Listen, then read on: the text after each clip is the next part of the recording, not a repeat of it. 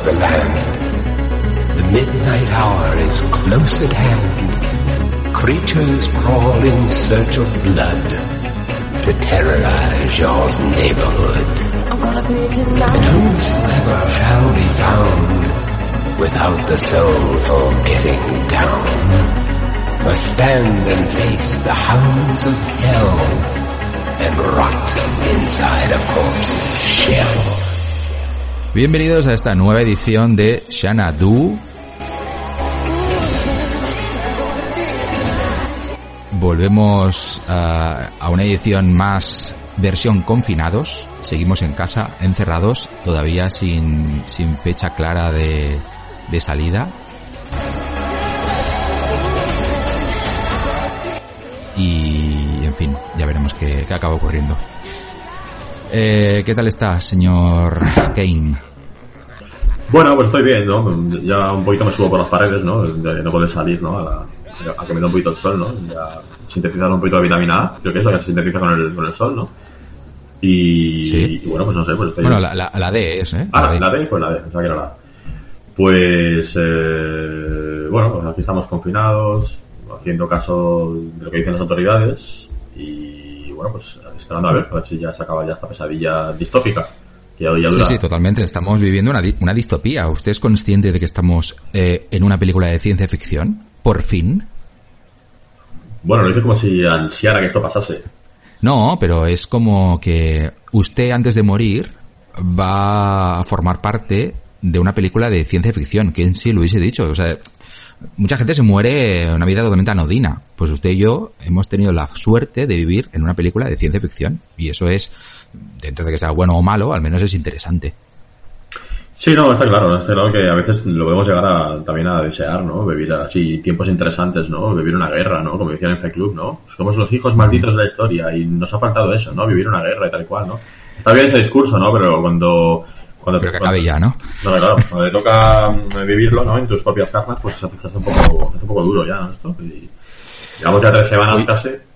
Sí, de hecho iba a decir la fecha para que esto, bueno, quede consignado para el resto de los tiempos. Quién sabe que a lo mejor usted y yo mo- morimos, ¿no? Dentro de unos meses y, y esto queda en el aire aquí grabado, pues bueno, que quede consignada la fecha. Que estamos a 2 de abril del año 2020. Y a día de hoy, oficialmente en España, oficialmente que no realmente, hay más de 10.000 víctimas de coronavirus. Sí, además estamos Es así, ¿no? en plena expansión de la pandemia a nivel mundial, global, y en España también. Dicen que estamos ahí en el pico ya, que está el pico estabilizado y que ahora ya en los sucesivos días empezará a bajar, ¿no? Y en lugar de ser em, diariamente, como ya ha sido el récord hoy de muertos, que han sido 950 muertos en España, y alcanzando ya la cifra de 10.000 y pico, pues empezará a bajar, No será de la noche a la mañana, no sé, de, cero, de, 10, de 100 a 0, pero igual sí que iremos bajando 100 menos cada día, hasta que, yo hasta que sean algo casi un valor residual, ¿no? Y un valor, no sé, de, de que se pueda contar con los dedos de la mano, esperemos. Esta mañana leía una cosa muy curiosa que, mm, bueno, aludía un poco a la, a la velocidad y la premura con la cual han, han afrontado la crisis países como, por ejemplo, Taiwán o Singapur y demás, que, que han logrado, digamos, atajarlo muy fácilmente y, y casi no ha habido víctimas, casi no ha habido contagios, ¿no? Pero esto tiene otra cara de la moneda. Y es que, eh, debido a ello, ahora se van a enfrentar a una nueva oleada. Es decir, en el momento que han dejado el confinamiento, como realmente ha habido muy pocos contagios, muy poca gente es inmune en ese país, con lo cual vuelven a estar eh, presas de, de- de ese virus, ¿no? Y son víctimas potenciales de ese virus. Sin embargo, España, por ejemplo, mm, donde, según el último estudio del Imperial College, a lo mejor el 10% de la población ya ha pasado por el coronavirus, coronavirus, estamos hablando de a lo mejor de 4, 5 o 6 millones de personas, eso nos permitirá, irónicamente, que, que podamos salir del confinamiento en un futuro y no tener que volver a él, como está pasando ahora, por ejemplo, con Taiwán o Singapur. Fíjese qué curioso, ¿eh? Sí, son países que imagino que no, que no podrán bajar la guardia, ¿no? Y Claro. lo tiene muy difícil, ¿no? A veces con los test, también estos test que tienen que llegar de detección rápida y precoz, ¿no? Y el test también serológico y todo esto, ¿no? Lo pueden más o menos eh, arrinconar una enfermedad, la pueden seguir de cerca y, y llevar un control, ¿no? De que no se haya un estallido, no se desborde. Pero sí que, sí, que también, eso que estoy, diciendo, yo he escuchado, eso que dicen de que en España, que van a haber ya muchos contagiados, ¿no? Pues eso hace a su vez, ¿no? Es como si fuese una especie de efecto vacuna, ¿no? Si en verdad hay una inmunidad, eso hace como especie como de muro de contención, ¿no? Y los que ya no, ya, ya están inmunes, ¿no? Supuestamente inmunes por un tiempo, pues ya eh, hacen muro de contención y no se puede propagar la enfermedad, es más difícil que, que, se, que, prospere, que se prodigue la enfermedad, es más difícil que ya que se expanda, ¿no? Bueno, el pasa que eh, llegar hasta ahí, eh, hasta este estadio ha sido algo traumático, ¿no? Y dramático, ¿no? A, la par que catastrófico. Sí, bueno, hemos tenido que pagar el precio de 10.000 muertos, de momento, pero es irónico que habiéndolo hecho tan mal, España o Italia, al final pues a lo mejor mm, eso nos permite pues tener una vida más normal a partir de, dejar atrás el confinamiento, ¿no? Y sin embargo países como Taiwán o Singapur van a tener que permanecer en confinamiento hasta que se desarrolle la vacuna que puede ocurrir dentro de un año, de dos o de diez. Y sin embargo nosotros estaremos muy felices porque ya somos todos inmunes prácticamente. Sí, también lo bueno, no, todos, pero la mayoría al menos. Es también lo que buscaba el Boris Johnson este, del primer eh, del Reino Unido, ¿no? El británico. Decía que querían buscar a ver, y él, había consultado con sus, científicos, sus autoridades sanitarias, y habían visto que quizá se podía buscar una especie de inmunidad de rebaño, que le llaman, ¿no? Y dejar que, que todos se contagiaran pero claro, cuando ha visto las orejas al lobo y ha visto que empezaban a morir gente a mansalva y a contagiarse y a expandirse y a propagarse toda la enfermedad, pues ha ido regulando un poco, ¿no? Y ha ido cerrando los famosos pubs ingleses, ¿no? Y ha ido, pues, los eventos así como el fútbol, espectáculos, no sé, tabernas, y ha ido ya, pues, buscando medidas restrictivas, ¿no? Pero sí que, sí que es cierto que, a ver, que igual tenía razón, ¿no? Y hay, que pasar por ahí, ¿no? Pero, claro... Mmm... Quizás es una mezcla de ambos, ¿no? En plan, no ir a lo loco, Sí, y tampoco quedarse... Eh, es un poco como la paradoja de la higiene, ¿no? Que si usted eh, es demasiado amante de la higiene, finalmente será más proclive a, enfermarse de mil historias. Claro. Em, entonces, pero si es muy sucio, también. Con lo cual hay que estar basculando entre la higiene y la suciedad. Pues España somos un poco así, ¿no? No hemos ido en, en plan Boris Johnson, en plan a lo loco, venga, va, todo el mundo contagiado, sino que hemos hecho un confinamiento, pero tarde, mal, etcétera, etcétera. Y eso ha hecho que nos contaminemos no del todo, pero tampoco que permanezcamos prístinos, ¿no? Y, y demás.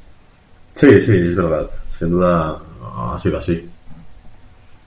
Eh, también he leído que que cuando acabe el confinamiento, que no sabemos si será dentro de 10 días o dentro de un mes, em, la salida, digamos, va a ser muy escalonada. Antes lo comentábamos fuera de antena, de pues que abrirían primero a lo mejor restaurantes, pero no abrirían cines o sales de conciertos. Luego aparte que habrá una especie de miedo, ¿no? Miedo latente a volver a contagiarse. Luego también, eh, pues a lo mejor pues no se permite que haya demasiadas concentraciones o manifestaciones. Y también he leído que igual que se hace en Taiwán, por ejemplo, o en Singapur, empecemos a tener todos una especie de, de DNI vírico, ¿no? Em, creo que un tal Uriol Michá, que es un médico investigador catalán, es uno de los máximos promotores de esta idea, de que todos tengamos una especie de monitorización a través de nuestro teléfono móvil, es decir, que perdamos un poco la, la, privacidad en aras de que eh, podamos saber pues em, si estamos relacionándonos con personas que pueden estar contaminadas o incluso que esos datos puedan servir a las autoridades médicas pues para decidir eh, nuevos confinamientos o, tomar otra clase de medidas, ¿no? Sí que, sí que escuché sobre este doctor catalán, usted dice, y leía un, un artículo en algún medio de prensa digital, y sí que no entendí del todo bien lo que era esto del DNI ibérico, pero esto ya más o menos ha hecho ya la introducción y más o menos es eso. Ya hay alguna PP que intenta hacer un poco esto, ¿eh? De mirar los síntomas, o apuntar tu número de teléfono, tu DNI, ¿no? Llevar un seguimiento, llevar un control, ¿no? Directamente geolocaliza y, y te va indicando cómo tienes que proceder, ¿no? Pero, pero sí, sí, sí, la verdad es que va a ser todo un antes y un después, después de la época coronavirus. Que, encima será una enfermedad endémica que, que, habrá venido para quedarse, ¿no? Será difícil de, de erradicar. Diga, diga usted, que le he interrumpido. No, le decía que, que en teoría lo que quieren hacer es, eh, primero, que todos em, nos sometamos a un test. O sea, que vengan millones de controles serológicos muy fáciles, de estos que venden en las farmacias, que usted se pincha en el, en el dedo y, y comprueba si tiene anticuerpos. Y si los tiene, pues entonces usted lo consigna así en su app, ¿no? Y, y a partir de ese momento usted cede, digamos, eh, bueno, que parece que esto es muy bestia, ceder tu intimidad, pero e, es en el fondo lo que se hace cuando nos apuntamos a aplicaciones para ligar, como Tinder y demás, ¿no? Estamos cediendo em, datos de geolocalización para que, por ejemplo, si nos cruzamos con una persona por la calle que tiene mm, eh, pues, aficiones similares a las nuestras, pues haya una especie de, de check, ¿no? Entre, entre ambos. Pues esto sería lo mismo. Eh, si, por ejemplo, usted está enfermo o, no, o, no tiene, mejor dicho, usted no tiene anticuerpos y yo sé que los tengo, pues si yo me acerco a usted, yo puedo saber si usted no los tiene y yo tomar eh, pues medidas, ¿no? En ese sentido, y a lo mejor decidir no estar cerca de usted. Pero solo sería para el tema del coronavirus, ¿no? No para otro tipo de, virus o bacterias o gérmenes que puedan aflorar en, mi organismo, ¿no? Solamente para, para el tema coronavirus, entiendo que sería. Que yo sepa, sí, solamente es para el coronavirus para evitar, bueno, para, para poder, digamos, abandonar este confinamiento eh, de una manera mucho más eficaz. Por ejemplo, si usted tiene anticuerpos, eh, poder ir al trabajo. O sea, no, usted no tiene que permanecer en casa. Eh, de esa manera podríamos reactivar la economía de una manera mucho más orgánica y mucho más eficiente. Todas aquellas personas que ya tengan anticuerpos podrán salir a trabajar, siempre y cuando no se crucen con personas que no los tengan. Y a su vez, toda esta información, como la tendrá, digamos, el Estado, las autoridades médicas, podrán darse cuenta de si hay personas que no tienen anticuerpos y sin embargo están saliendo de casa, con lo cual se podría a lo mejor actuar eh, con las fuerzas y órdenes, eh, fuerzas de, ¿cómo se dice? Cuerpos y fuerzas de seguridad. Estado, sí, y actuar, eh, ¿no? En plan, ¿usted qué hace fuera de casa? Usted no tiene, no tiene anticuerpos, no puede salir de casa.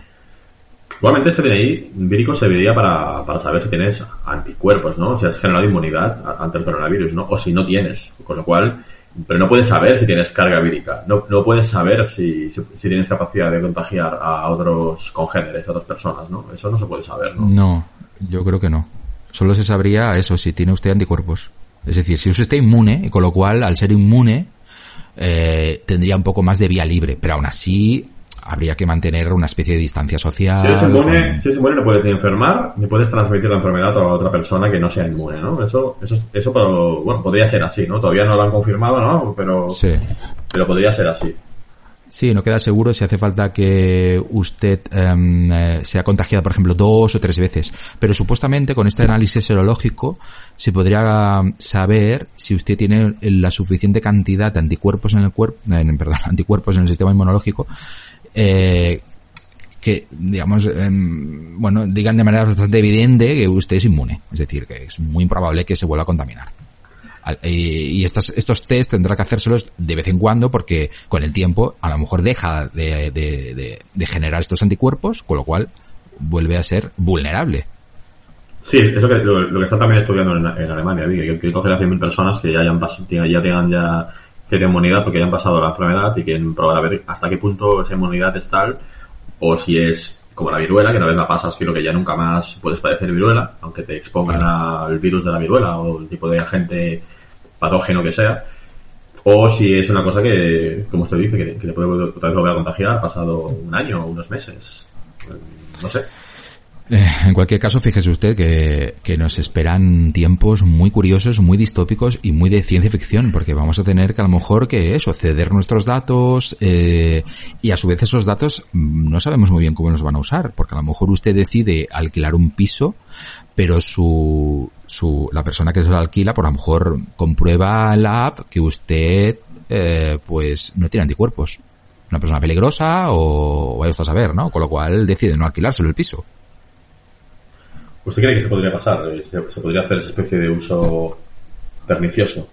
Bueno, no se sabe, es lo que se va a intentar hacer, que mm, si finalmente se hace una app como esta, que realmente los datos eh, sean, eh, digamos, privados y que solo se usen en, a nivel estadístico. Pero claro, alguien tendrá que acceder de manera individualizada a lo mejor estos datos. Es decir, cada dato tendrá un nombre y un apellido para saber realmente o, dar vía libre ¿no? a sus derechos como, como ciudadano.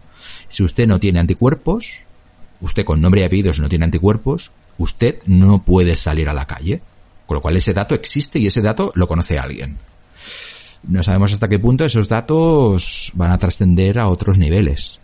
Eh, pero claro, todo, todo lo que habíamos montado alrededor de la privacidad, digamos, va a tener que flexibilizarse un poco en aras de, de, evitar nuevos contagios, ¿no? Con lo cual es que nos enfrentamos a un, a un futuro muy diferente al que nos habíamos planteado hace mm, básicamente un mes. Sí, vamos, que habría ciertas encrucijadas en cuanto a dilemas morales, ¿no? Que, habrá que, que, cruzarlas, ¿no? Que habrá que tragárselo, ese sapo habrá que tragárselo, ¿no? Y, y implantar esas, esas aplicaciones, ¿no? O, esos DNIs, porque es que si no. Y, también guardarse, no sé, envainársela con el tema del, de la privacidad, porque es que no nos queda la otra, ¿no? Como usted dice, como en, aras de la, de la sanidad, ¿no? Y de la salud de las, de las personas, de los individuos, de los, de los conciudadanos. Sí, sí. Bueno, en definitiva, nos enfrentamos a tiempos interesantes y bueno, no sabemos si buenos o malos. Y no olvidemos que el plan siempre fue que, porque esto es inevitable, que nos contagiemos todos, o 70%, el plan siempre fue que no se bloquease o se colapsase el sistema sanitario y, que no fuéramos todos a la vez, porque si no esto podría ser un caos. Y no se, podían, no se podrían atender enfermedades como yo que sé, una apendicitis o cualquier tipo de enfermedad, ¿no? Un, un ictus o una miocarditis o una cardiopatía, ¿no? Yo qué sé. El plan siempre, fue eso. O sea, no sé, los que dicen que España lo ha hecho mal o ha llegado tarde o no ha aplicado las medidas restrictivas, ahora que se ha puesto muy de moda hablar también de esto del capitán a posteriori y el capitán a priori y toda esta especie como de broma, ¿no? Y los sesgos estos de retrospectiva y todo esto. Pues claro, yo también tengo en cuenta que muchos epidemiólogos han dicho que, que esto no se había no se había visto venir, que esto no, no lo habían visto ni los más reputados y prestigiados epidemiólogos a nivel europeo y, estatal, mundial. Por lo cual, claro, esto es un tema un poco baladí o, complicado, ¿no? O flexible, o como quiera llamarlo. Sí, sí, sí. Estoy de acuerdo con usted en que mm, un país europeo, por ejemplo, estaba preparado para enfrentarse a una epidemia como esta. Eh, no así los países asiáticos que ya tienen ya tienen más experiencia en este tipo de virus, como el, el SARS y demás, sí. Claro. Entonces nos viene un poco de nuevos. Pero también es cierto que a veces, eh, amparándose en estos sesgos que dice usted, el capitán posterior y demás, pues también es una manera de, bueno, todas las responsabilidades y errores que yo pueda cometer, las achaco al capitán posteriori. No, hombre, no, tampoco es eso. Es decir, hay que hay que detectar dónde se ha actuado mal y hay que detectar también aquellas cosas en las cuales, bueno, no había información y no se sabía. Es decir, con esto quiere decirle que si ya había autoridades sanitarias y la OMS estaba diciendo, por ejemplo, no eh, se hagan reuniones y usted hace una reunión, pues entonces eh, no, no puede decir que no lo sabía, porque le está diciendo a la OMS que no lo haga. Eh, entonces aquí no se puede aplicar lo de la capitán posteriori. Aquí básicamente se está aplicando que, bueno, usted desatendió a las recomendaciones de las autoridades sanitarias, con lo cual usted es el responsable de esta decisión. Sí, no, totalmente de acuerdo que yo no puedo culpar de la pandemia al señor Pedro Sánchez y a todo su gobierno en bloque, ¿no? El grupo que él, pues bueno, representa, ¿no? Pero sí que le podemos culpar, ¿no? De, su gestión, ¿no? Y hasta ahora, por la gestión, deja mucho que desear. hay muchas cosas que no se han hecho bien antes de que toda esta crisis empezase eh, el 8M, por ejemplo, y yo sé, no, no, habrá actuado con más prontitud, ¿no? O, más, más velocidad, más agilidad, ¿no?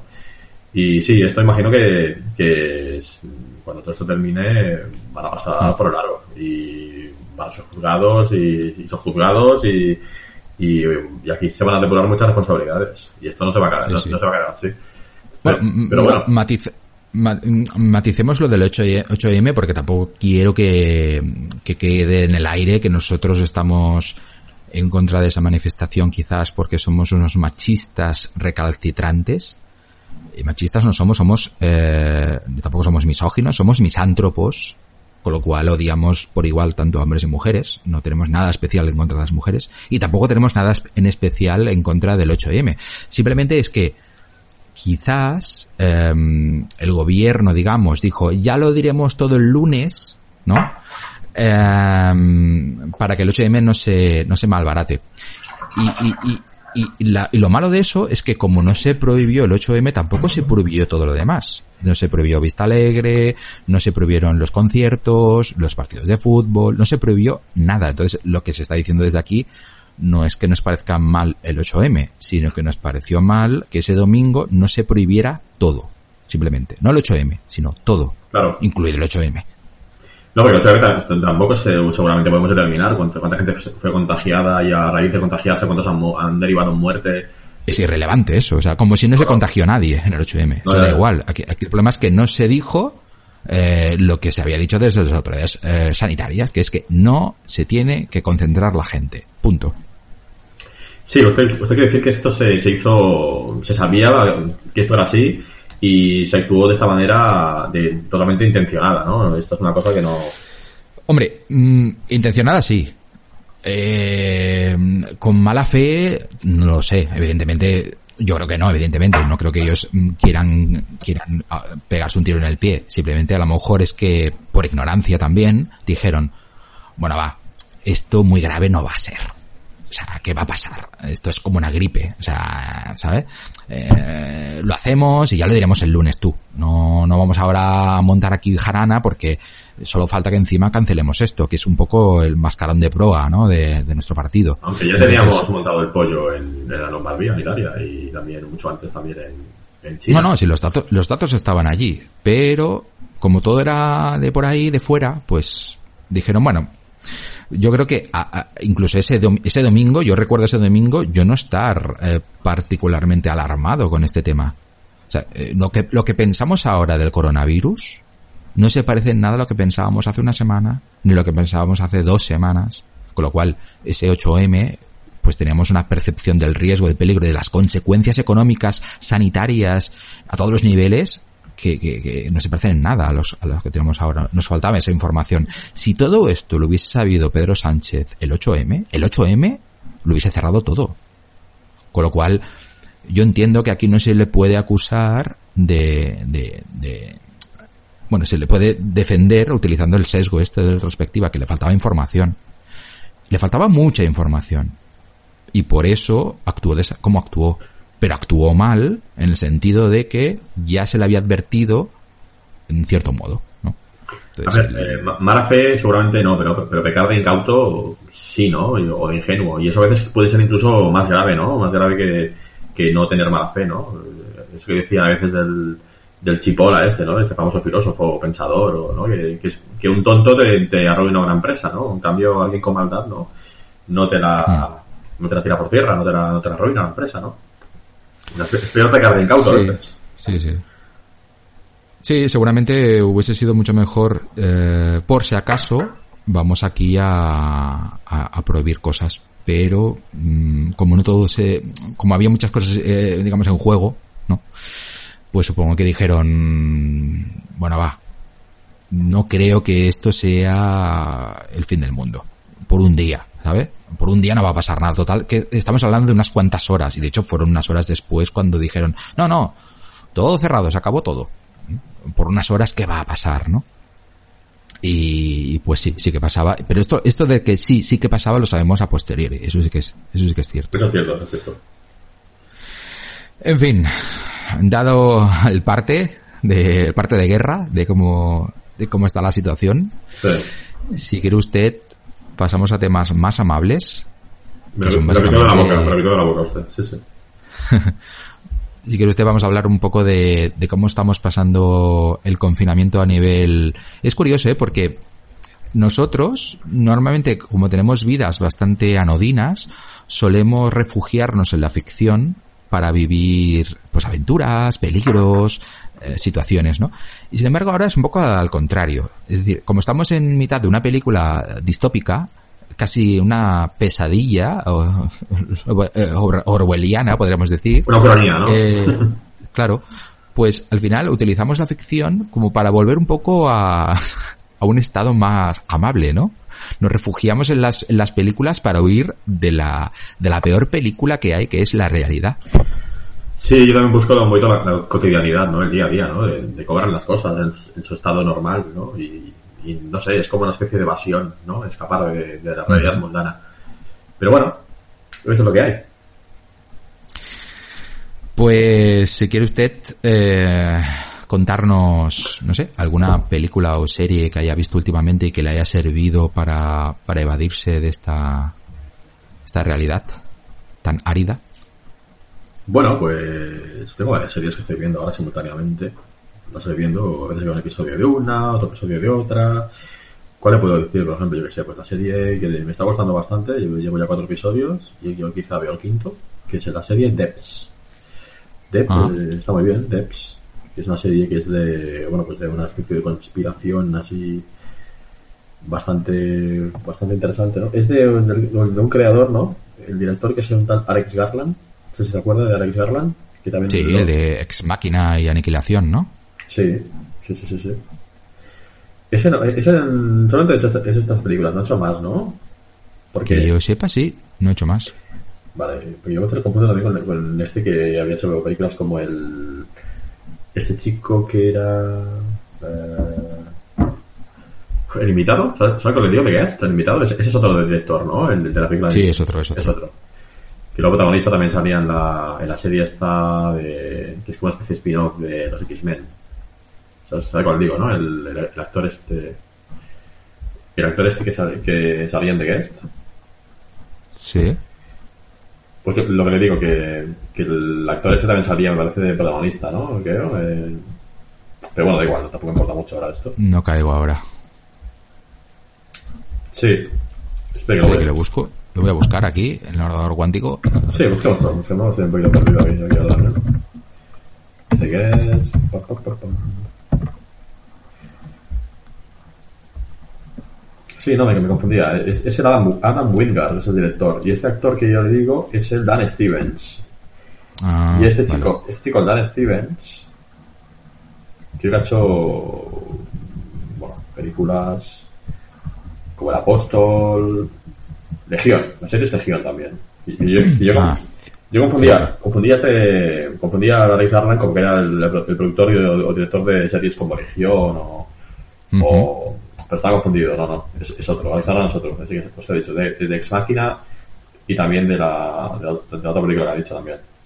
Annihilation, ¿no? Ani- Aniquilación. Aniquilación, sí, que era la, serie- la, la serie esta que era para, para Netflix. Bueno, Bueno, Ex, Ex Máquina a mí me gustó bastante, pero Aniquilación la verdad es que no demasiado. bueno, Aniquilación me parece que, que es también una serie, una, una película que vimos también que era, bueno, hubo una de Netflix que le gustó bastante, ¿no? Pero no sé si era de Alex Garland o era... Ah, espera, es es que me confundía, ¿no? Aniquilación es la de la chica esta, de la Natalie Portman. Natalie Portman. Sí. Que la premisa inicial era bastante interesante, ¿no? Me pareció bastante Sí, pero interesante. luego es una ida de olla importante. Sí, en plan filosófico, ¿no? En plan ahí muy profundo, va de profundo, va de es interesante. Bueno, es que nos hemos ido así por hacerlo de bóveda. Hemos dado todo un, todo un giro aquí, un Bueno, tadeo. eso es lo bonito, lo bonito. Bueno, pues Depth es eh, una serie que es muy interesante, ¿no? Que es el- este Alex Garland que decimos. Y esto va de lo siguiente, va de... Si quieres leer un poquito la sinopsis tengo aquí. eh, es, Ajá. es la joven ingeniera informática Lily Chan, ¿eh? para mucho el nombre, Lily Chan, investiga una hermética división de desarrollo en su trabajo. Una innovadora compañía tecnológica de Silicon Valley de que cree que son los responsables del asesinato de su novio. Bueno, aquí salen actores que no sé si son muy conocidos y se me hace la pena que los, que los diga, pero Nick Offerman, Alison mm, Peel, Sonoya Mizuno, Jin Ha, bueno, no son muy conocidos, la verdad. Bueno, Alison Peel sí que es muy conocida. Es una de las protagonistas, por ejemplo, de, de Newsroom y otras series. ¿Cuál sería? ¿La Lily Chan, tal vez? ¿La protagonista? ¿La, la chica, la chica que es así medio asiática? ¿O, es o- o sería otra? ¿De qué me habla usted ahora? Bueno, Yo digo que Ali- Alison Peel, Sí, Alison Peel, Alison Alis- Peel. Alison Peel no es la protagonista, Alison Peel es la, mm, la que trabaja codo a codo con con el em, bueno con el, el dueño de la empresa. Ah, vale, eh, sí, es igual, es la, la Robita, ¿no? La Robita que también Sí, que visto en series como Picard, es verdad, sí. Y también la he visto en más series. Eh, Últimamente la veo bastante, sí, es bastante famoseta. Pero ahora por el nombre no me acordaba bien. Y Nick Offerman también es bastante conocido. Lo que pasa es que es muy conocido por, por la comedia. Y sin embargo aquí hace un papel bastante, em, bastante extraño y perturbador. Sí, es el barbudo, ¿no? El jefe Sí. de la empresa esta, ¿no? Que es una especie como de división de cuántica y que hace... Sí, sí, sí, sí, sí. Bueno, pues esta serie mola porque la especulación que tiene, bueno, vosotros también, vosotros también habéis visto algún episodio, es interesante porque tienen como una especie de ordenador que usa una especie de qubit de potencia de procesamiento de datos, ¿no? Y con esto hacen una especie de experimentos o de cálculos muy de- que, requieren de muchísima potencia y mucho potencia, mucha fuerza, de mucho trabajo, ¿no? digamos. Y bueno, lo que hacen es que son capaces de, pues de eh, ¿cómo, se, cómo se diría? Lo que son capaces de hacer es como prever el, el futuro, ¿no? A través de una serie de parámetros, ¿no? Y simular, ¿no? Lo, lo que puede pasar. pasar. O sea, Ujú. cogen un gusano, por ejemplo, y, y son capaces de predecir lo- los movimientos durante, durante 10, 15, 20 segundos con este ordenador cuántico, me parece, si no me falla la memoria. Y tal es la potencia de, de- de este qubit, de este ordenador cuántico, que son capaces de predecir esto. Y luego ya se les va la olla mucho, no sé si, si ahora sigo hablando, si le voy a hacer spoiler, No me haga spoiler, que solo he visto el primer capítulo. No me haga spoiler. Bueno, pero la, pero la premisa es esa, que, que son capaces de, de hacer mm, eh, procesos de, o de- que, que, que requieren de altísima potencia y cosas inimaginables, en tiempo récord. Y es capaz de, predecir, pues bueno, mm, cosas en el, en el pasado, en el, bueno, en el, en el futuro incluso, y solamente u- u- utilizando la potencia de, de computación, básicamente, del qubit este. Y es, una, y es una pasada. Y luego también hay una trama que, que hay que hay también aquí unos malvados, ¿no? Que intentan eh, bueno, hay, hay asesinatos, hay, hay toda una trama así muy oscura, con mucho suspense. Y la protagonista, pues bueno, tiene que escapar, bueno, ya, ya lo verás, no, no lo he contado mucho, pero también, digamos que, al igual que, que también ha hecho el Charlan este, de, con series como, películas como, como Ex Máquina, aquí también se, se marca el tío, pues, no sé, una especulación ahí de ciencia ficción que es también, vamos, muy, muy digna y muy impresionante, ¿no? La, la, la, la especulación que tiene, ¿no? La, la idea esta, vamos, que es una cosa muy avanzada, ¿no? Y se le va Yo, yo, yo al menos el primer capítulo mm, me gustó mucho la propuesta porque es una propuesta muy innovadora que no se ha explorado apenas en el cine, salvo quizás la llegada de Denis Villeneuve, Que tiene que ver con, con, con esto que ya dijo un, un famoso matemático del, del siglo XVIII, que es Pierre-Simon Laplace, que es em, que si usted tiene, por ejemplo, una mesa de billar con tres bolas y es capaz de, em, bueno, de, de calcular la fuerza, eh, la inclinación y demás que le ejerce el taco a una de las bolas, usted conociendo las, la, la, la elemental mecánica newtoniana y pues puede determinar lo que hará esa bola, dónde chocará, eh, lo que provocará ese choque, de algún modo puede averiguar el futuro. Em, la única diferencia entre una mesa de billar y la realidad es que la realidad está compuesta de infinidad de pelotas, digamos, o de bolas, eh, que se mueven, eh, incluso a veces a nivel probabilístico, y, y tener toda esa información y gestionarla es muy complicado. Y supuestamente lo que hacen eh, en esta empresa es intentar gestionar toda esta información para adelantarse digamos, al, a los movimientos incluso de un simple gusano, es decir, calcular lo que hará un ser vivo. De algún modo, eh, está transmitiendo la idea o deslizando la idea de que todo lo que hacemos es fruto de ese, de esa inercia, ¿no? De la mecánica newtoniana y que realmente no, está, no somos libres y de algún modo tampoco estamos vivos. Por eso el primer capítulo a mí me llamó mucho la atención. Ya veremos si luego mantiene el tono o va de esto o va de otra cosa. Sí, luego también que son capaces de predecir, yendo hacia atrás en el tiempo y hacia el futuro, que ya no digo más, ya, ya lo verá usted, ¿no? Bueno, Lo, lo que, no, lo que no si lo que están haciendo bien, lo que están consiguiendo y vemos es una simulación o realmente es una predicción o es una especie como de proyección. Eso, es- Ajá. eso es lo, lo que no queda claro, pero bueno, ya, ya lo irán explicando. O sea, como fue, es una buena, una buena propuesta y apasionante y muy interesante. Muy recomendable, la verdad. Sí, al menos se sale un poco de la norma. Interesante. Bueno, Sí, es buena ciencia ficción, yo creo. De la, de la buena, de la de verdad. yo le hice caso el, el otro día Sí. y empecé a ver una serie que me recomendó usted, que es eh, Vergüenza, Hombre, Javier Gutiérrez. De Javier Gutiérrez. Sí, la verdad es que, eh, que está bien. No es una serie con muchas pretensiones, pero pero tiene un tonillo que me parece muy, muy gracioso. De hecho, estuve mirando quién había creado la, la serie y demás, y porque me sonaba un poco este, este tono, ¿no? Y me di cuenta que es un tal Juan Cabestañ, no sé si se, le sonará a usted o lo conocerá usted. No lo conozco, pero no puedo evitar que me suene, ¿eh? me suena bastante, sí. Bueno, habrá visto una película que se llama Gente de mala calidad, o Gente en sitios, mejor dicho. Ah, sí, yo me leí mucho la serie esta, Gente en que sitios. Es, eh, es una película basada básicamente en el absurdo, ¿no? Y, y, nos hacía mucha gracia, es absurdo, ¿no? Y, y, yo creo que esta película, aún no siendo tan absurda como gente en sitios, sitios, recupera un poco este, este espíritu de gente en sitios y por eso me, por eso me gustó. Me gustó, me gustó mucho el primer capítulo y de hecho ya he visto cinco, cuatro o cinco.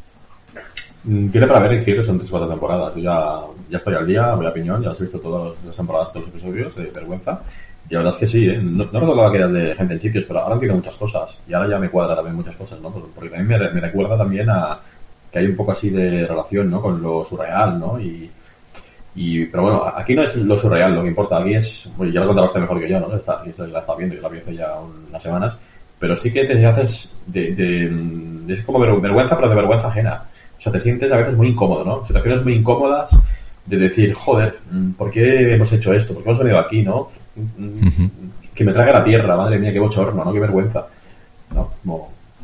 Y aquí también sale la, la Malena Alterio, ¿no? Que es la, la hermana de Héctor Alterio, ¿no? Sí. Bueno, dígame, ¿qué le ha parecido esta, esta serie? ¿Cómo te ha parecido? Pues bien, realmente no va de nada a veces. Y es como usted dice, son a veces gags como un poco desconectados entre sí que, que apelan a eso, a la, a la vergüenza ajena, ¿no? A la incomodidad más que a la vergüenza ajena en el sentido de que, por favor, que se acabe ya esta escena porque no puedo aguantar más esto. Esto es muy incómodo. y, y, me gustan mucho los actores y, de hecho, me cae muy bien el actor que acompaña al protagonista eh, en el trabajo, el fotógrafo. El compañero de trabajo, sí, el fotógrafo que él, sí. De hecho, me recuerda mucho a un actor eh, norteamericano, no sé si por la cara o por el o por el por el gesto y como que es una persona muy, muy bonachona y muy no sé si le transmite a usted también esa sensación, ¿no? Y es el el, el actor eh, Jude Reynolds. ¿Recuerda usted a Jude Reynolds? Este sería el que usted dice que sería como el alter ego de este, ¿no? americano, Jude Reynolds. Sí, sí. Películas como, por ejemplo, Gremlins o, o viceversa. O super, bueno, es el de Super Detective en Hollywood. El, ¿Se ha visto que hay dos policías que uno es un viejo gordo y otro es más delgadito rubio?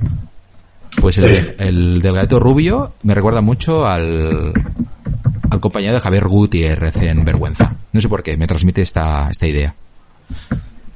Vale, ya sé quién dice. El, sería el, el, compañero de, de, de Beverly Cop. Eh, el, Eso es. O sea, el, el Axel este, el... No sé cómo se llamaba. El, Axel Foley. Axel Foley, Axel este, sí. El compañero, ¿no? El, que es así... Eh, sí. Blanquito. De, ya, ya. Sí. Si usted pone, por ejemplo, una foto de, en el ordenador de Jude Reynolds y luego al lado pone una foto de Vito Sanz, que es el actor al que me refiero de vergüenza, Vito Sanz, verá que se parece muchísimo. Vale. Eh, sí, he puesto Judge. Judge es como juez, ¿no? Se llama juez. Judge. Sí, sí, sí. Judge Reinhold, sí. Sí, sí, sí. Ahora voy a la fotografía de Judge Reinhold y ahora pondré la de Vito Sam. Vito Sam. ¿Cómo es este hombre? Bueno, lo tengo en la mente, además, estamos dibujados. Sí, se parece bastante, ¿eh? Se ve más joven, ¿no? Evidentemente el, el Vito Sam, pero sí, sí. Hay cierta... Sí cierta fisonomía ahí, ¿no? Que recuerda a los rasgos faciales, ¿no? Un poco al... No puedo, es que no puedo parar de pensar en Jude Reynolds cuando veo esta serie. Sí. Porque además, como hace un papel así de bonachón, pues me recuerda más todavía. Sí, ahí está el tema. De la cara sí que es como ingenuo, benévolo, una persona ahí que no irradia ningún tipo de maldad, ¿no? Todo, no hace maldad de él, ¿no? Se ve así buena persona. Luego igual todo es impostado y todo eso. Sí, sí. Pero bueno, sí, sí. Y, y está, bien, está bien la serie para pasar el rato. Sí, pero también tiene esa serie un montón de cameos, ¿eh? De actores muy famosos conocidos. ¿eh? Sí, sí, sí. Vamos, podríamos aquí ahora, o sea, sale una vez y no sale más veces, pero un montón aquí de actores que de unido, ¿eh? No sé. Eh, y alguna escena, Gag, ¿se acuerda de la escena esta de, de lo del lavabo? Como el tío incide, insiste, que él tiene un lavabo, él tiene una ventana en el lavabo Sí. Y que sí, por sus cojones que la tienes a entrar al lavabo y no permite que nadie ahora el suegro vaya a ver que compruebe que no hay ventana, total para quedar bien y no quedar como mentiroso. Y se mete a veces en situaciones que dices, ostras, pero hacía falta llegar hasta estos, a estos extremos tan exagerado y darle, um, poner tu vida patas arriba solamente por tener la razón y que queda esta especie de, ver- de vergüenza y bochorno. Mm, No sé, es, es, es un poco como se decía, gente en sitios, ¿no? Es, un, es un- a veces muy exagerado, como, como lo llevan todo al límite y, lo, reducen al absurdo a veces. Y no hay ningún tipo de complejo, ¿eh? Porque hay una escena, por ejemplo, donde está Malena Alterio en el gimnasio. No, en un- es un spa. Y se está cambiando y de repente aparece una chica totalmente desnuda y un primer plano de su pubis a la altura de la cara de Malena Alterio y la chica hablándole. Y esto es muy raro verlo en una serie hoy en día. Sí, bueno, de hecho, yo he visto pocos de temporada 1, pero más adelante verá incluso mm, un desnudo integral del propio Javier Gutiérrez. Eh, sí, sí, o sea, verá ahí su miembro y no es para sacar un poco, o sea, no es para sacar, sacar pecho de él, ¿no? Es una escena que, también es para sentir vergüenza ajena, ¿no? Y, y es también rozar el patetismo, ¿no? Pero ya, ya la verás muy divertida y también escenifica un poco la, lo que dice el título de la serie, ¿no? Ya, ya lo verá también. Y bueno, hay, un montón aquí de, de escenas, ¿no? Y siempre le sale todo mal y siempre rozan el patetismo esta gente. Pero, pero, pero por eso mola la, la serie esta. Eh, Ahí está el encanto, ¿no? De que son gente, son gente normal y son gente que podría ser tú, ¿no? Y son, son fracasados, ¿no? Quien a veces no en la vida no ha fracasado también, ¿no? Y, y se ha caído y, bueno, pues se vuelven a levantar, ¿no? Tienen sus, sus aspiraciones, sus ilusiones, sus anhelos, sus deseos. No sé, es- está bien la serie. A mí, a mí es que me encantaba, ¿eh? Esta sí que estaba súper atento y siempre la estaba viendo con una sonrisa de oreja a oreja, porque a veces sin carcajear, ¿no? Pero porque la, la veía como fascinado y maravillado, ¿no? Porque es que a, pensaba, a ver lo que le sorprenderá ahora Javier Gutiérrez y su, y su mujer aquí en la ficción, la verdad, Alterio. Y era Sí, realmente, sí. realmente muy, muy divertido. Es una especie como de serie así, de estas así icónica- icónicas que le guardaría en su cabecera, ¿no? Eh, Un tipo así como las vaquitas alas, ¿no? Una serie así Sí. que dices, ostras, esta, esta, esta me la quedo, me la guardo. Como si dijera Aida, o dijera estas de Fernando Colomo, ¿no? De esta de, que veíamos también, ¿cómo se llama? Esta que salía la, la María Danez y la otra. Que usted le gusta Ah, la de Pepa y Pepe. Pepe. Pepa y Pepe, eso. Mm. Ahora me venía también a la mente. Sí, una serie española, quizá no hay muchas que sean buenas, pero las que, la- las que hay buenas lo son de verdad y, y- y merecen la pena, ¿no? Ujú. Y no sé, algo más que, que pueda decir aquí a colación o, o rec- o recuerde alguna anécdota divertida que le le hiciera gracia de algún episodio de los que lleva vistos o, o qué, de la serie. Quizás el momento para mí más donde incluso sentí como que, me- que tenía hasta calor. en plan, por favor, que acabe ya esta escena. Que es cuando Malena Alterio se presenta a una entrevista de trabajo y le pregunta si sabe inglés. Y ella dice, sí, sí, sí. Ah, sí, ya, ya me acuerdo, qué bueno. nivel alto, dice, sí, nivel alto. Y entonces llama a un compañero de, de la empresa y dice, pues está usted contratada. Y el compañero le empieza a hacer preguntas en inglés. Un inglés muy cerrado y, y, Sí, sí, muchísimo. Totalmente anglosajón británico a nivel, sí, sí. Mm. Sí. Esta escena me gustó bastante. Sí, pero encima lo- Y- lo estás pasando mal también tú, ¿eh? Con ellos. Y, Sí, sí, sí. Y es que es un bochorno. Piensas, "Ma- madre mía, que termine esto, porque estás experimentando ahí en tus propias carnes lo que es la vergüenza ajena, vamos, la definición pura y dura. Mira, pues le diré que ahora que usted la palabra que ha utilizado me gusta más. Yo esta serie no la llamaría vergüenza, la llamaría bochorno. Porque Bochorno. creo que es la sensación que produce la, la serie. Más bochorno que vergüenza. Sí, sí, es verdad. Y si fuera vergüenza sería vergüenza ajena, ¿no? Igual es una manera de, de más coloquial, vulgar, ¿no? De decir lo que es vergüenza, ajena, no tan técnico, ¿no? El bochorno, ¿no? El bochorno. Esto es un bochorno. Sí, sí, sí, sí. No, no, muy, muy, buena serie, muy recomendable. Y seguramente van a hacer más temporadas. No sé si, si irán por la cuarta o la quinta ya, pero... No, es, que además es que este actor, no sé qué tiene este actor, que a mí me encanta mucho. Me encanta este actor es- un tío que tiene el don de la naturalidad. Y es que lo hace muy bien, es muy talentoso. No sé si es un actor cántabro asturiano, no estoy seguro, yo creo que tiene que ser asturiano. Y la verdad es que, ya le digo, es una especie de como de Antonio La Torre, estos actores que no sabes. Sale uno cada X tiempo y pocas generaciones, ¿no? Y es que sí, ya le digo, tiene el don de la naturalidad y, y todo lo, te lo crees y queda bien siempre. así como lo vimos a a Javi Gutiérrez la película está de hogar y, y era la, la cara de la misma moneda, cara y cruz, el Mario Casas y Antonio, y, Antonio, y el, el Javier Gutiérrez, ¿no? Pues, eh, no sé, es que este tío siempre hace bien, siempre está bien, este actor, el Javier Gutiérrez, es una pasada. Y es curioso porque eh, a priori es el actor ah, por el que menos hubieses eh, apostado en su momento, pero del grupo, digamos, animalario, que es este grupo teatral de donde procede Javier Gutiérrez, todos los demás actores mm, han medio desaparecido o, o nunca han triunfado tanto como él. Y sin embargo, en un principio todos triunfaban mucho y él quedaba como más rezagado. Y ahora les ha pasado la mano por la cara, les ha adelantado por la derecha a todos y es in- está imparable, está muy prolífico. Yo no sé mucho de, de Animalario. O sea, este, este señor, el, Gutiérrez este, proviene de, de Animalario. Sí, sí, sí. ¿Usted podría decirme unos cuantos más de que procedan del grupo este Animalario? Sí, claro. eh, por ejemplo, el Alberto San Juan, Guillermo Toledo, Sí. el Ernesto Alterio, eh, no sé, eh, varios, varios. Eh, por ejemplo, este que nos gusta tanto, el, el Roberto Álamo, ¿sabe? El calvo este. Ah, sí, sí, que también salían haciendo una, una película juntos. O, bueno, no, mentira, juntos no. O sí, sí, hacían una, una película juntos, ¿no? ¿La isla mínima? ¿No, no con este? Me confundo. No, no, no. Mm, Era otra película, ¿no? O, o confundo las películas. No, había Tarde para la Ira, también había esta otra, esta serie, no, esta, esta otra película también, eh, Que Dios nos perdone, ahí, Que Dios nos perdone, sí. sí, ahí salía el, el Álamo este, ¿no? Junto con el, eh, ¿Antonio la Torre era? ¿O Javier Antonio de la? Torre, sí, Antonio de la Torre, sí, sí, sí. Y en la isla mínima salía Antonio la Torre con, con Javier Gutiérrez, ¿no? Eso es. También otra buena película, sí. Por eso le digo que, fíjese que de todos los actores de Animalario, que es una compañía de teatro que a mí siempre me ha traído, me ha traído mucho y sus obras de teatro siempre me han, me han gustado mucho, como Alejandro y Ana, pues al final el que más ha triunfado es, es el pequeñajo de Javier Gutiérrez. Qué cosas, qué cosas. Pues sí, pues encima es un señor bastante bajito, ¿no? Es bastante insignificante. Sí, sí, sí, sí. No se tenga una presencia ahí que digas. Pero bueno, es, es puro, es puro talento. No sé si es la cara esta que tiene, que la cara esta que siempre pone una cara que se gesticula muy bien y. No, no es como actores como Ryan Gosling o David Hasselhoff.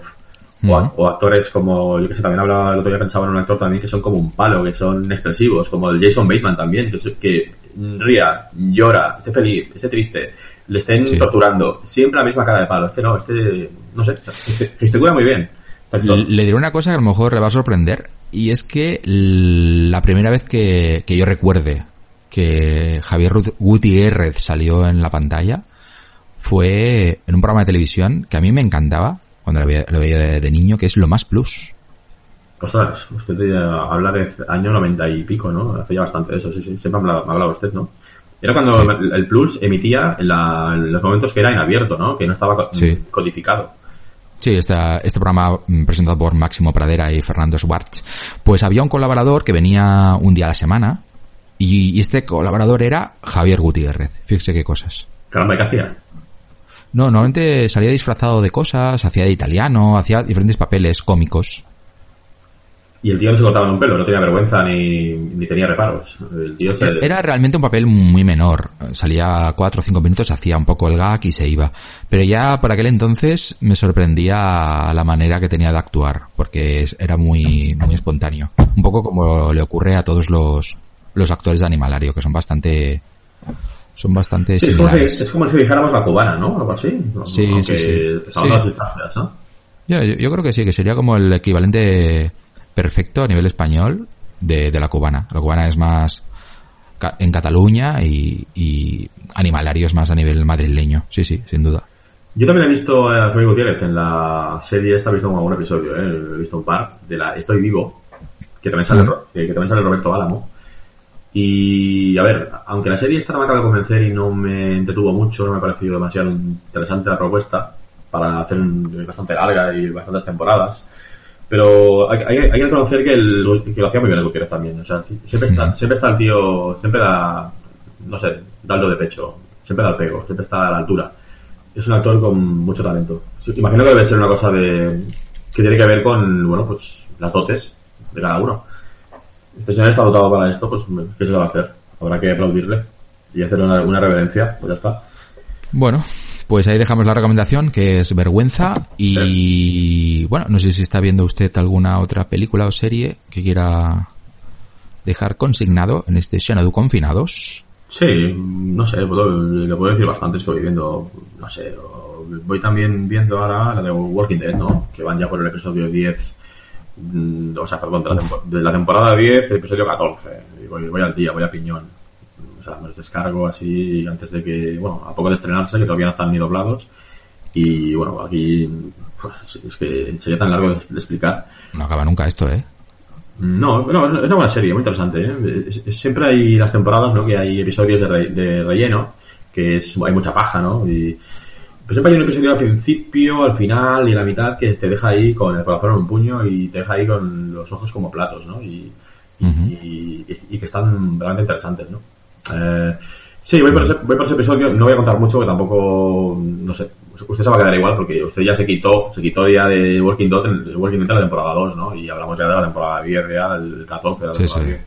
Con lo cual, pero bueno, sigo por ahí, sigo con Walking Dead, no sé por qué sigo, imagino porque, porque, no sé, es como una inercia extraña que no puedo explicar, o por mi afán completista, o, o porque, no sé, por, voy a la deriva, pero... Como cuando tiene usted un hijo, ¿no? Si ya tiene 10 años el hijo, ¿qué va a hacer? Pues no lo va a matar. Pues lo tiene hasta que hasta el final. Sí, no, no, pero como usted es tan, que usted rápidamente ve que no le interesa, deja, cambia, deja, deja de verla. La serie o lo, que sea, ¿no? lo que usted decía de flexibilidad, ¿no? Flexibilidad, ¿no? No sé. Pero lo soy más al principio. Si como usted llevara ya 5 o 10 años viendo una serie, pues yo creo que me la, me la acabaría tragando hasta el final. Ya no podría abandonarla. Sí, además como mm, se basa en el cómic y todavía se sigue escribiendo el cómic y hacen luego la adaptación eh, seriéfila o cinematográfica, como quiera llamarlo, ¿no? Adaptación televisiva, pues siempre, bueno, pues es, original, ¿no? Es original siempre las historias, ¿no? Como las adaptan.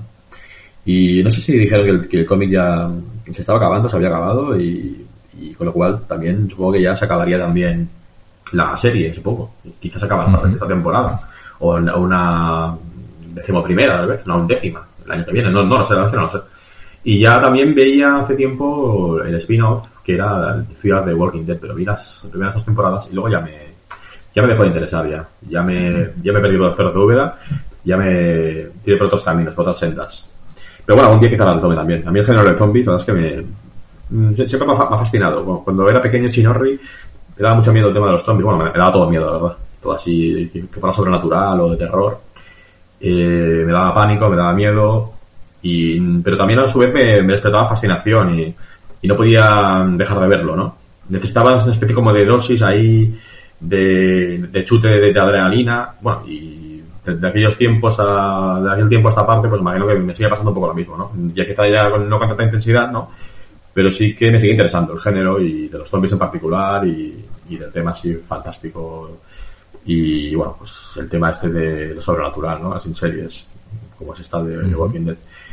Y no sé, más series que le puedo decir que sigo viéndolas a diario. Hombre, estaba viendo usted Sin Identidad, ¿no?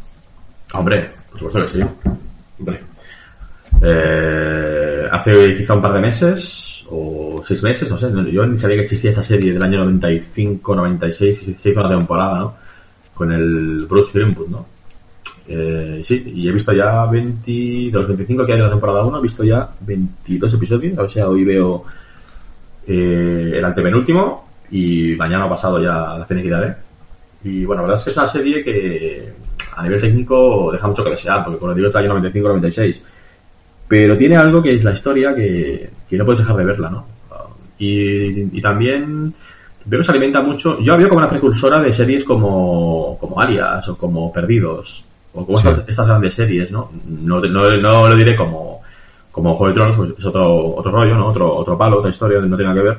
Pero sí que se, alimentan mucho de, de, los cliffhangers. Una serie que la verás una vez y ya no puedes volver a verla, como pasaba con Lost. Porque ya siempre acaba la serie con un cliffhanger que te deja el corazón en un puño y siempre hay una puerta detrás de otra puerta que hay otras dos puertas y siempre hay más puertas y se alimenta mucho de eso, ¿no? Y hay un misterio y hay una especie de conspiración global y el protagonista, Bruce Greenwood, que le digo que es un actor que hoy día tendrá 63 años, ahí tenía unos 40, 39, 41, estaba ahí muy greñudo y, bueno, siempre son situaciones que son tan exageradas a veces.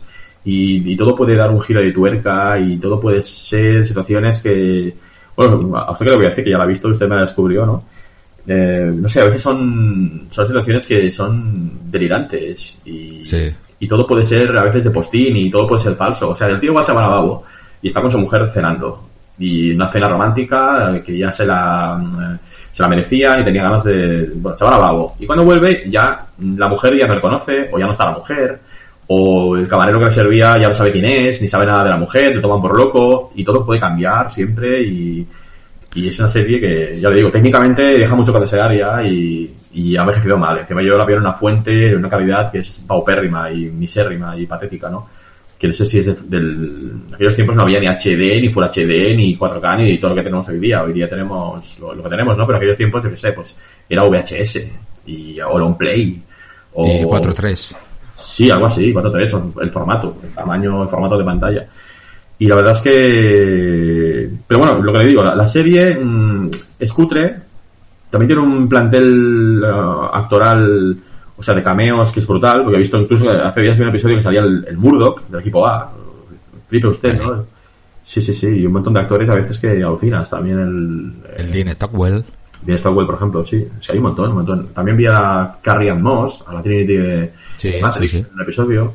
Es que, no, es que, no, acabaría. Hacer un pequeño, un pequeño cabello ya nunca más salen, ¿no? Pero lo podría decir, vamos, un montón de actores y no sé, no sé si... Pero, que se vea así mal y eso le da como cierto halo, ¿no? De entrañable, no sé, a mí me parece como reconfortante verla así como antigua, extraña. Como si estuviese viendo un, algo que procede de algún lugar muy lejano, que le estoy recibiendo casi con una precariedad, ¿no? De, un planeta muy lejano, un tiempo muy, muy, muy remoto. No sé, me, da como una sensación de que estoy viendo algo muy especial. Sí, a ver, si yo veo una película de estas de, antaño, de, yo qué sé, de estas que salía este... ¿Cómo se llama este actor? Este actor que hacía películas como El Cuervo, El Cuervo, la antigua, la que, ponía la voz en el videoclip de Michael Jackson. ¿Sabe quién le digo? Eh, ah, sí.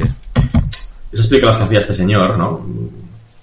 Ya diré el nombre, coño. No, me acuerdo ahora el nombre de este, de este actor. Ah, sí, Vincent Price. Ahora me ha venido. Vincent Price. O sea, si una película como, como El Cuervo de, de Vincent Price, las típicas películas que, del director Roger Corman, ¿no?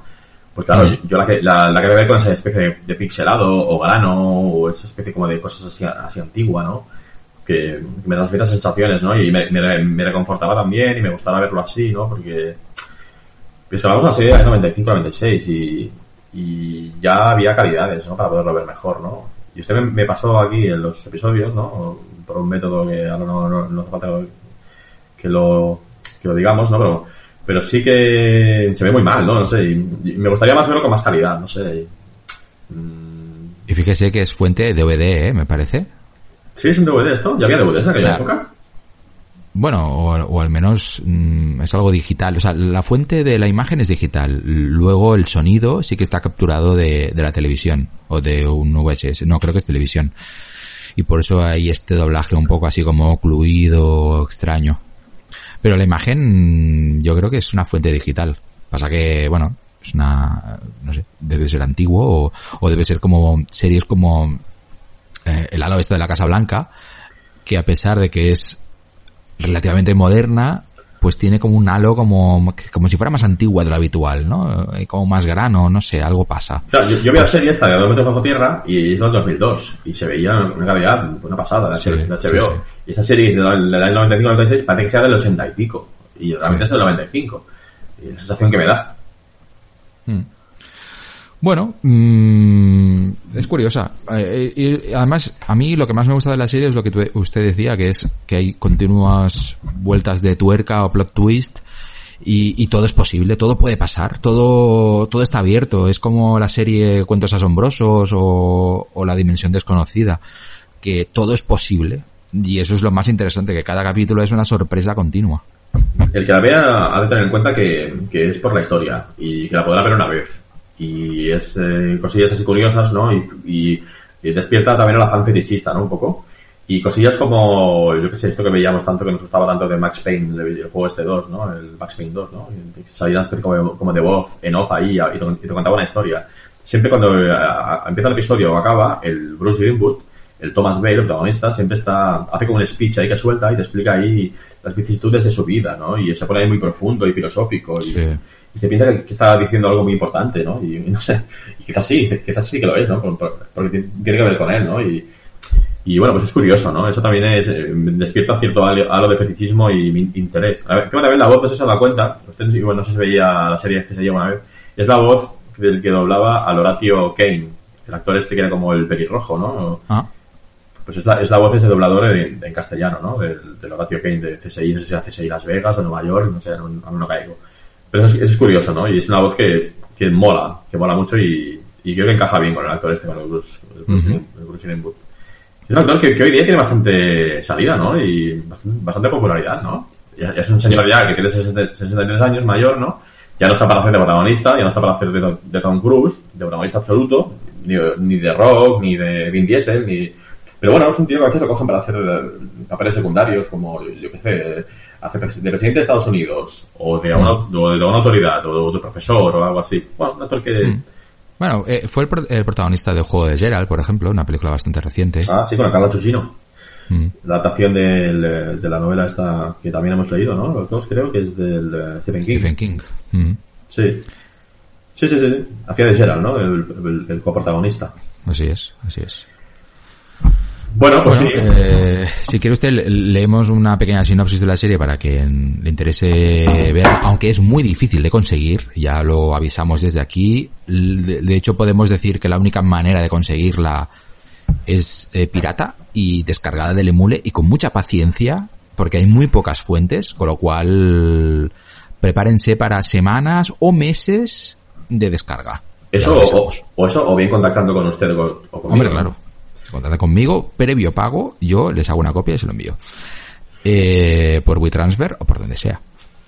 Sí, por eh, Exacto. Eh, vamos a leer si quiere usted la pequeña sinopsis y ya pasamos a, a otra película. Eh, ¿La lee usted o la leo Mm, usted mismo porque yo no dispongo ahora mismo de los datos y debería buscarlos y, vosotros, y quizás usted ya lo tiene ya aquí más por la mano. Sí, aquí lo tengo. Pues va de lo siguiente. Thomas Whale, un fotógrafo documentalista, comprueba de repente que su vida ha sido totalmente borrada. Nadie le reconoce ni le recuerda, ni sus amigos ni sus familiares. No hay ninguna prueba de su existencia. Alguna misteriosa y poderosa organización ha eliminado todos los documentos relacionados con él. Desesperado y completamente solo, emprende un peligroso viaje para averiguar qué está ocurriendo y sobre todo, por qué. Es que incluso la sinopsis parece que sea como altisonante, ¿no? Como él suele hablar siempre cuando está ahí narrando su, su vida en, off. Eh, la lluvia caía y una cosa me ha enseñado la vida, que cuando la lluvia moja eh, debes cubrirte y guarecerte. Sí, así leyendo la sinopsis no lo parece, no, se capta la esencia, ¿no? Pero cuando vas viendo la serie episodio tras episodio, descubres que, no sé, esta especie de conspiración global, ¿no? Y esta especie de compañía que mueve los hilos. Es una cosa muy grande, muy grande, ¿no? Muy, muy potente, muy importante, ¿no? Es como si en Prison Break, si se acuerda de la, compañía, famosa compañía, algo así, ¿no? Pero esto todavía sería mucho más grande, ¿no? O también los misterios que habían perdidos, ¿no? O especie, esa especie de misterio que nunca acabas de...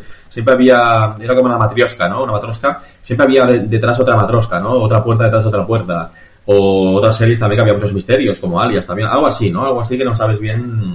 Y todo puede ser quizá que el hombre ha tenido una indigestión y un mal sueño, una pesadilla, o, o, es que puede ser cualquier cosa, no lo sé, lo voy a descubrir de aquí, de aquí tres episodios, espero finiquitarla en una semana o en pocos días, y ya, ya lo comentaremos, ya, ya lo departiremos. Pero sí es una serie que, ya lo digo, lo, su grandeza reside en la narrativa, en la, en la historia, que otra cosa no tiene, pero historia la tiene y ideas no le faltan. Bueno, pues ahí dejamos la recomendación y bueno, estaba aquí abriendo mi carpeta de últimas películas obtenidas en este confinamiento y le diré que cómo las he obtenido, porque esto puede ser un recurso muy interesante para nuestros oyentes, em, que es una web que se llama, se lo diré ahora, que no me acuerdo del nombre exacto. a ver, a ver, a ver. Bueno, es una web básicamente que le dice, ya lo tengo aquí, se llama la web parecidas.com. Es una web donde usted introduce el título de una película, la que usted quiera, da igual cual sea, y le da una lista de películas que se parecen de algún modo. Eh, ya sea por el argumento, por el tono, por el director, por los actores, por mil factores. Y la verdad es que a veces mmm, los parecidos son un poco sui generis, pero otras, otras tantas veces son muy buenos y son muy interesantes y de hecho esto me ha permitido descubrir cantidades de películas ingentes que yo no he visto directamente. Sobre todo películas de los años 70, 80, 90 que yo no había visto y que estoy descubriendo ahora y que estoy alucinando realmente de la cantidad de cosas que yo no conocía y que son tan interesantes. Interesante eso que dice. O sea, y en un ejemplo así ilustrativo, dígame una película que haya buscado y luego las las que, las que sean, digamos, representativas o ejemplo, parecidas. Yo, por, ejemplo, yo, mm, yo soy muy fan del, del, del género, este subgénero hiper concreto, que es el It ¿no? Eh, que son películas que transcurren enteramente en un espacio cerrado o muy pequeño, con un grupo de personajes, y se produce, por ejemplo, un asesinato o una muerte y hay que investigar quién es el culpable pues es un género que me gusta mucho, pero sobre todo me gusta cuando tiene un toque ligeramente irónico o humorístico, no sé, me, produce como un muy buen rollo. Y mi película favorita en ese sentido es Un cadáver a los postres, una película de, de, de 1976 que ya he visto infinidad de veces y que siempre que tengo un mal día me la pongo y me, saca una sonrisa. Quizá le gusta más ahora la de, la de puñales por la espalda, ¿no? O el Cluedo, tal vez, ¿no? Bueno, me gusta mucho porque recoge bastante el espíritu de un cadáver a los postres.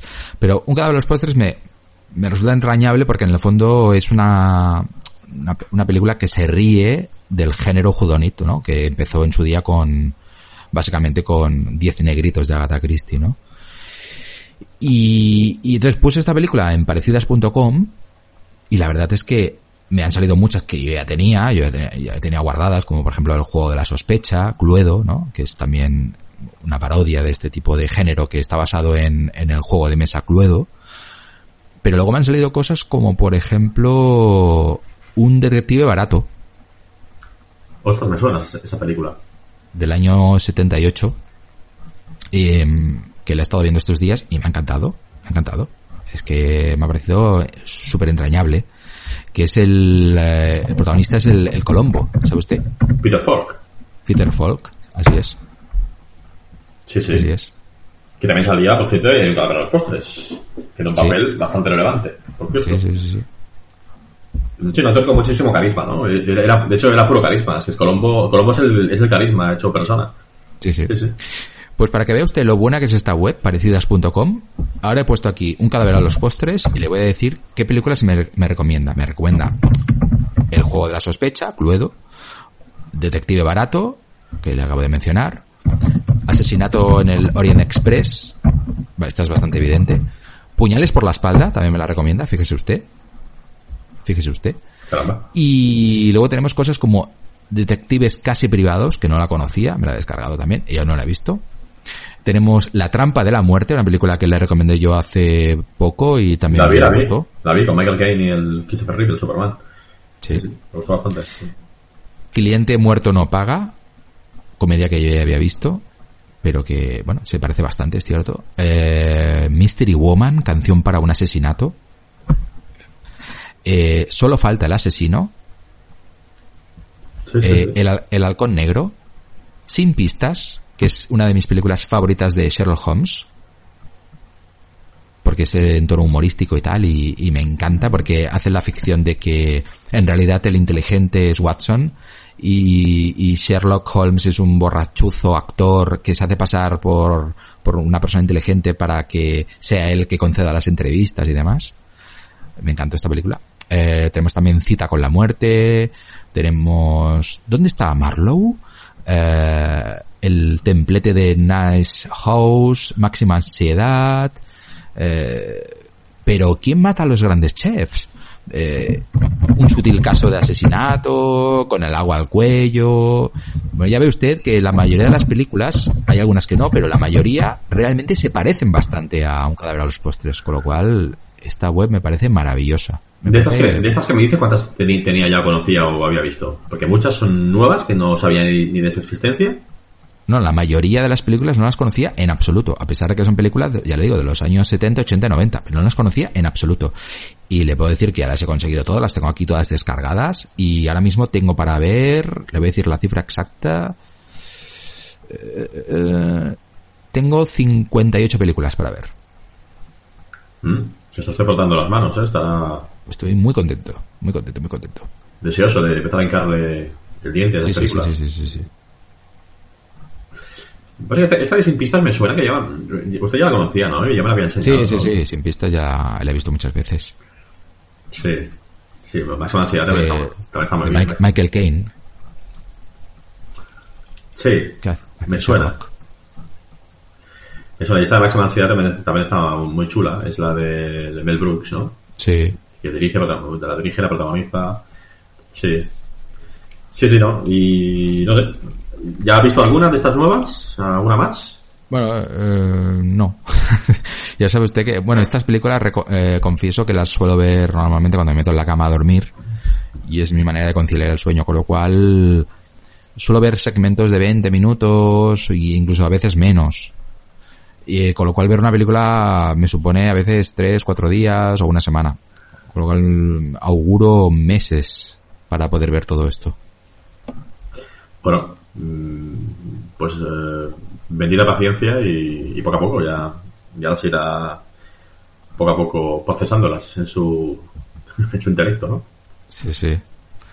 Estoy, estoy exultante realmente. Y, y, claro, aquí solamente he buscado películas parecidas a esto, ¿no? A- al- cada de los postres, pero imagínese, ¿no? Todas las películas que hay que a mí me parecen interesantes o especiales y ahora voy a poder tirar del hilo y descubrir cosas mm, con un tono similar, ¿no?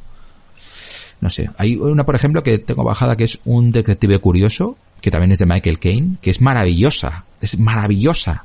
La voz en off eh, parece realmente eh, Max Payne también y, y de hecho le voy a decir una cosa que nunca había visto en una película, eh, una cosa totalmente inédita, que es cuando empieza la película, un detective curioso, aparece un hombre en un callejón, apostado en, en un callejón oscuro, y, y empieza a, a decir todo, todos los datos de la película.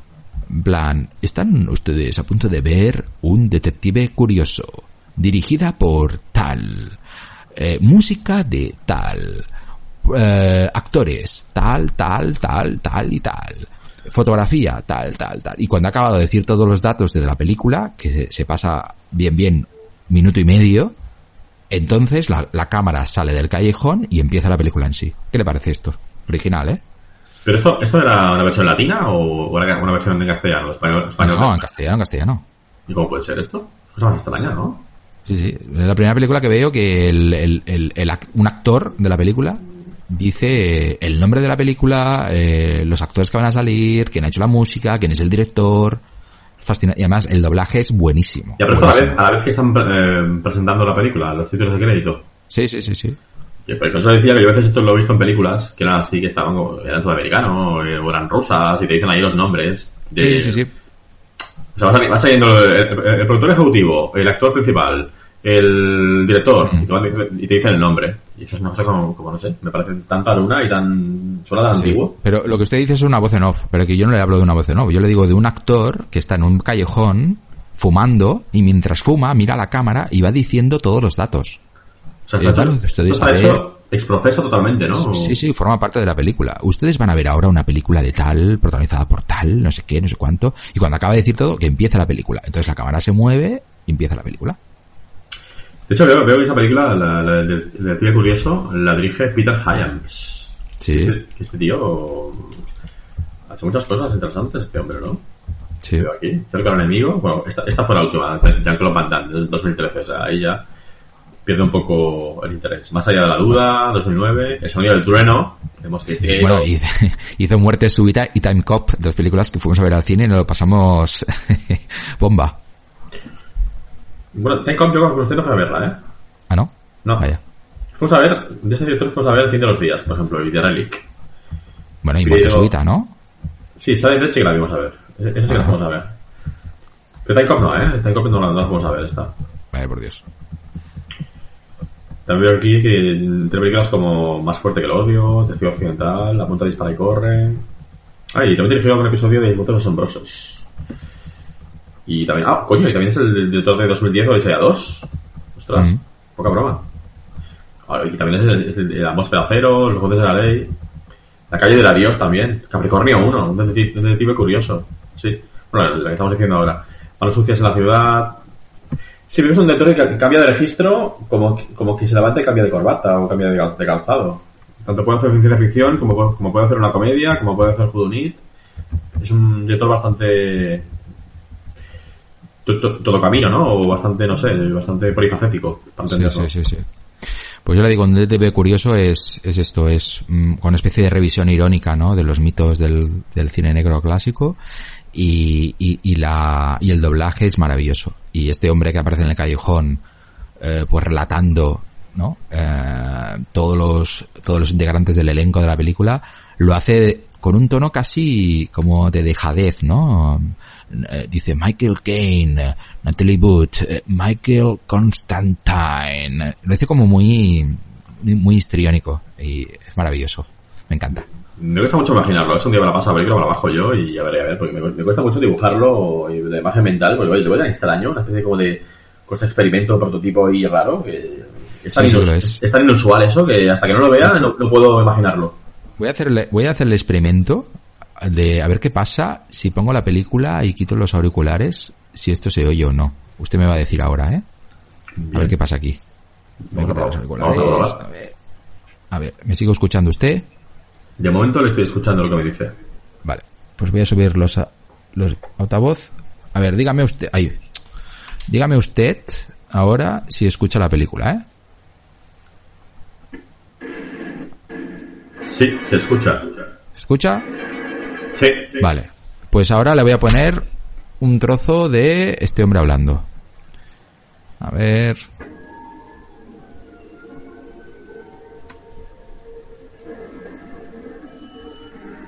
Empieza ahora. Está en el callejón. Un hombre andando. Es, es de noche. El hombre se acerca a la cámara. Va en gabardina. Sombrero, calado. Se acerca, se acerca mira a la cámara y habla. Ah, bueno, se, enci- se enciende un cigarrito y ahora va a hablar. Cine negro. 20th Century Fox presenta una producción de Robert Chartoff e Irving Winkler. Michael Caine y Natalie Wood en Un detective curioso. Una película de Peter Hyams. Con Kitty Wynn, Michael Constantine, Tyler Davy, Timothy Arcari, Liam Dunn y Don Calfa. Planificador de producción Albert Brenner. Montaje James Mitchell. Es una locura. Música de Richard Clemens. Director de fotografía Earl Ratt. Guión de W.D. Richard. Vaya acento que me pone. De. Producida por Irving Winkler y Robert Chartoff. Dirigida por Peter Hyams. Otra vez. Ya lo he dicho. Ahora la cámara se está alejando, alejando. Eh, he dicho, véanla, véanla la película. Y nada, ahora empieza la película. Maravilloso. Un inicio, vamos, yo nunca había visto nada parecido. ¿Sabes qué pienso? ¿Sabes qué pienso? Que yo lo veo como una especie como de homenaje al cine negro, a la manera, a la manera de hacer cine de antaño. Como una broma, como una especie de pequeña y mm, broma, no sé. Sí, es lo que le decía, que es una revisión irónica de, de los, de los cánones del, del cine negro. Pues sí, debe ser eso. Pero claro, que yo, que veo tanto cine, me haya pasado totalmente desapercibida esta película, me parece un crimen, nunca mejor dicho. Bueno, es del 75, usted no había nacido. Bueno, y eso tiene que ver. No sé. Estamos hablando de una película de Michael Caine, eh, del Hyams, y que yo esta película, que yo soy tan aficionado a las películas de los años 70, 80, 90, no, es que ni siquiera me suene, me parece brutal. Por eso yo ahora mismo le profeso un amor eterno a, a esta web. Bueno, la apuntaremos. Debería usted ponerse los auriculares, porque no se me hace Ya un está. pequeño acople. Hecho. Ahora, per- perfecto. Ahora sí, ahora genial. Le escu- le escucho perfectamente ahora. Bueno, pues no sé si tiene usted alguna más que decir o, o cerramos aquí la comunicación y nos metemos a llorar en nuestras camas. Bueno, a una serie más que estoy que, empecé a ver y la, acabé de ver también la semana pasada. Eh, empecé una de que está en Amazon, que se llama 000, que es interesante porque trata un poquito del, del tema de la droga, ¿no? De cómo viaja la droga, cómo se... el punto de origen al final, ¿no? Y hay como varios planos que se va... También eh, las historias se van como eh, explicando simultáneamente varias tramas eh, a la vez, ¿no? Una es la trama de los, de los mexicanos y en lugares así como México, lugares que no sé ahora mismo, tipo, tipo Ciudad Juárez, ¿no? Que la droga ahí pues se crea, ¿no? Se, se suministra, se, se vende, se mercadea con ella, ¿no? Y ves ahí la- los enfren- enfrentamientos con la policía, ¿no? Y luego también ves cómo la droga pues va, hay los intercambios comerciales con los camellos y cómo se va la droga luego diseminando, ¿no? Y hay unos camellos de poca monta que son los que los que la van también transportando y la van vendiendo a su destino original, o bueno, final que es el que es en Italia, en Sicilia, no sé, es ves cómo la droga se produce de inicio y, y el final que tiene la droga, ¿no? Dónde llega la droga, que es, que es a Italia, ¿no? Y, y a su vez también hay una serie de vicisitudes y una serie de historias, ¿no? Y, y tramas subtramas, y bueno, son ocho episodios, diez episodios. Se ve rápido, son. No llega una hora por cada episodio. Está bien, 000, tiene una buena nota. Es, es una, una serie recomendable. Pero bueno, si no tiene nada mejor que, que hacer o que ver, pues bueno, pues. Sería recomendable, ¿no? Pero bueno, hay tanto, tanto por ver. Veo que es una serie italiana, No, no es italiana. ¿no? Sí que lo es, ¿usted cree? Yo diría que es una serie americana, Estoy ¿no? aquí en la ficha de Film Affinity y pone que es italiana. Ah. Puede ser, sí. Es que como también habían... De hecho, eh, todos los actores... Ah, no, los actores no, no son todos italianos, pero el guion, todos son italianos, ¿eh? Sí, verdad, puede ser. No, el actor es el principal también es el Gabriel- Byrne, que sale en un par de, un par de episodios. Mm. Y luego, pues bueno, hay más actores también interesantes, ¿no? De hecho, está sí, basado en un libro de Roberto Saviano, un libro italiano. Sí, vi también que le recomendaba también el otro día en el Twitter el Pérez de Verte, que le había gustado mucho. Ajá. Como también es un tío que ha sido corresponsal, corresponsal de guerra y también habrá lidiado con así momentos así a veces muy duros, ¿no? En, en el campo de batalla, ¿no? En lo que sería, digamos, el, tra- el trabajo de campo. Pues imagino que, que también le, habrá gustado por eso. No, la serie está, está interesante. Bueno, 000 imagino que será por el tema de, no sé, de, de los inicios, ¿no? De, de la droga, ¿no? Como viaja, ¿no? de principio a fin. No sé, más series que estoy viendo, que ya he visto, bueno, pues sigo ahí viendo la serie Picard, ¿no? Que es una especie de spin-off de Star Trek, ¿no? Que se centra más en la historia de Jean-Luc Picard, ¿no? Del, del Patrick Stewart, ¿no? Y bueno, pues que ya, ya, es mayor, ya es anciano, ¿no? Pero también tiene sus historias, sus aventurillas, ¿no? sus correrías, ¿no? Y bueno, pues eh, está bien la serie. Mm, También otra serie más que estoy también viendo ahora, pues empecé la temporada 3 de Mr. Mercedes. Sale Donald Gleason y, y, bueno, los actores también conocidillos, ¿no? Mm, no sé, también, también eh, sigo viendo la serie esta de- del Reino de Kingdom, ¿no? Que es una serie surcoreana que está muy bien, que ahora que está tan de moda el tema, ¿no? El tema de los contagios y los zombies, ¿no?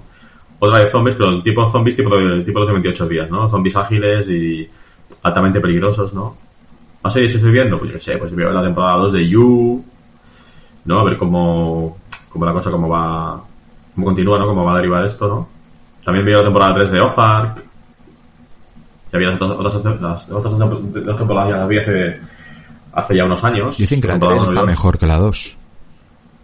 A ver, yo llevo ya vistos un, unos tres episodios de la temporada 3 de Ozark y me está gustando bastante. La 2 me pareció un poco a veces aburrida y se me hacía pesada y lenta.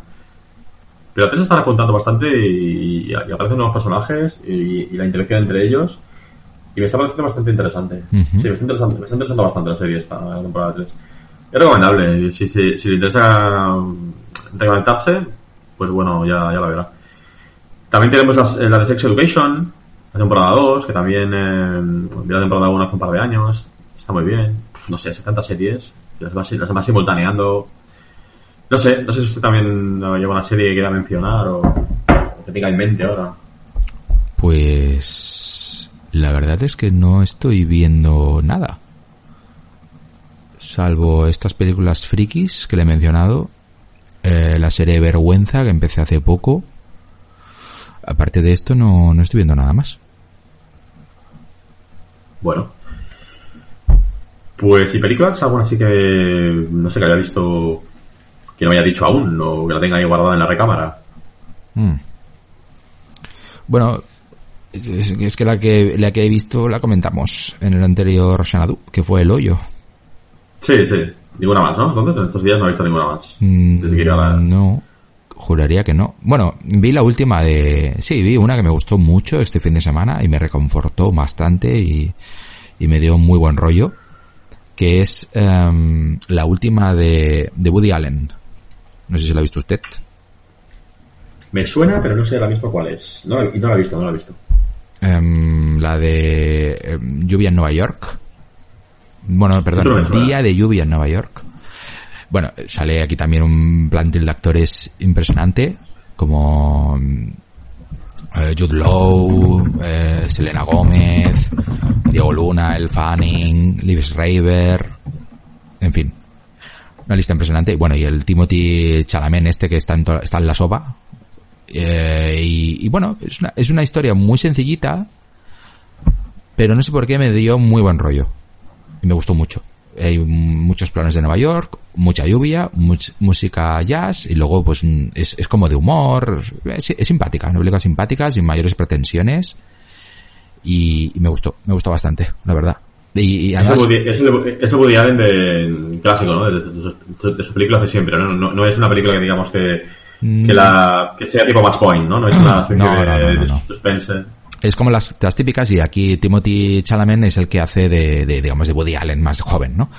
El, el Woody Allen como actor no sale. Y me hizo mucha gracia porque parte de la película, el leitmotiv de la película, de hecho, es eh, que ambos, los protagonistas Timothy Chalamet y Elle Fanning, tienen que viajar a, la ciudad de Nueva York porque ellos son estudiantes de la universidad y Elle Fanning, que está estudiando periodismo, tiene que entrevistar como, como trabajo de, de- de carrera a un famoso director de cine.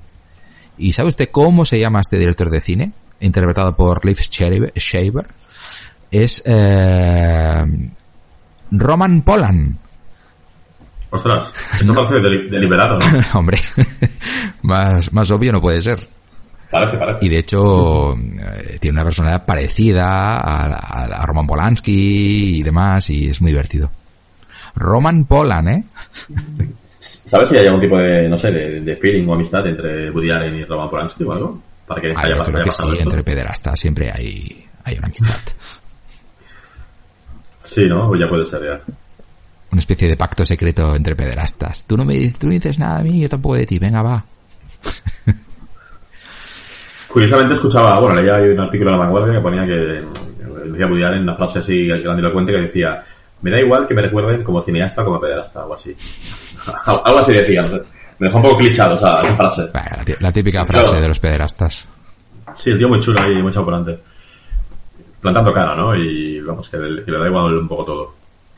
Bueno.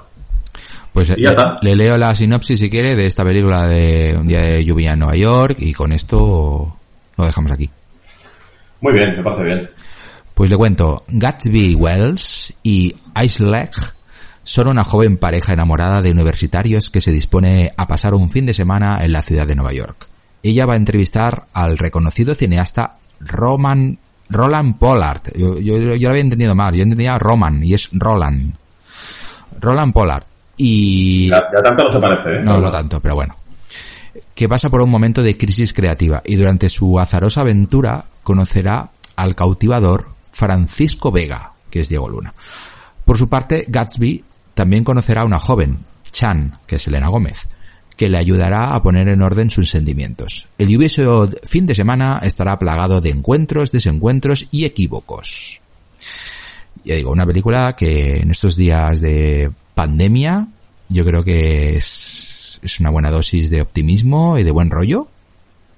Y a mí se me pasó volando, la, la verdad. Me encantó esta película. Pues yo me la me la pongo en mi agenda, hago nota mental y espero verla en breve.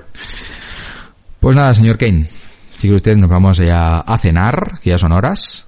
Pues sí, Y nada, le emplazo a una nueva edición de Senadu que mm, más que probable se- seguirá siendo confinada. Y nada, espero que, que pase buena noche y buenos días de confinamiento, que vea muchas cosas y que luego nos las cuente todas. Le deseo lo mismo. Muy bien, pues buenas noches. Venga, buenas noches. Adiós, adiós. Hasta luego. Adiós.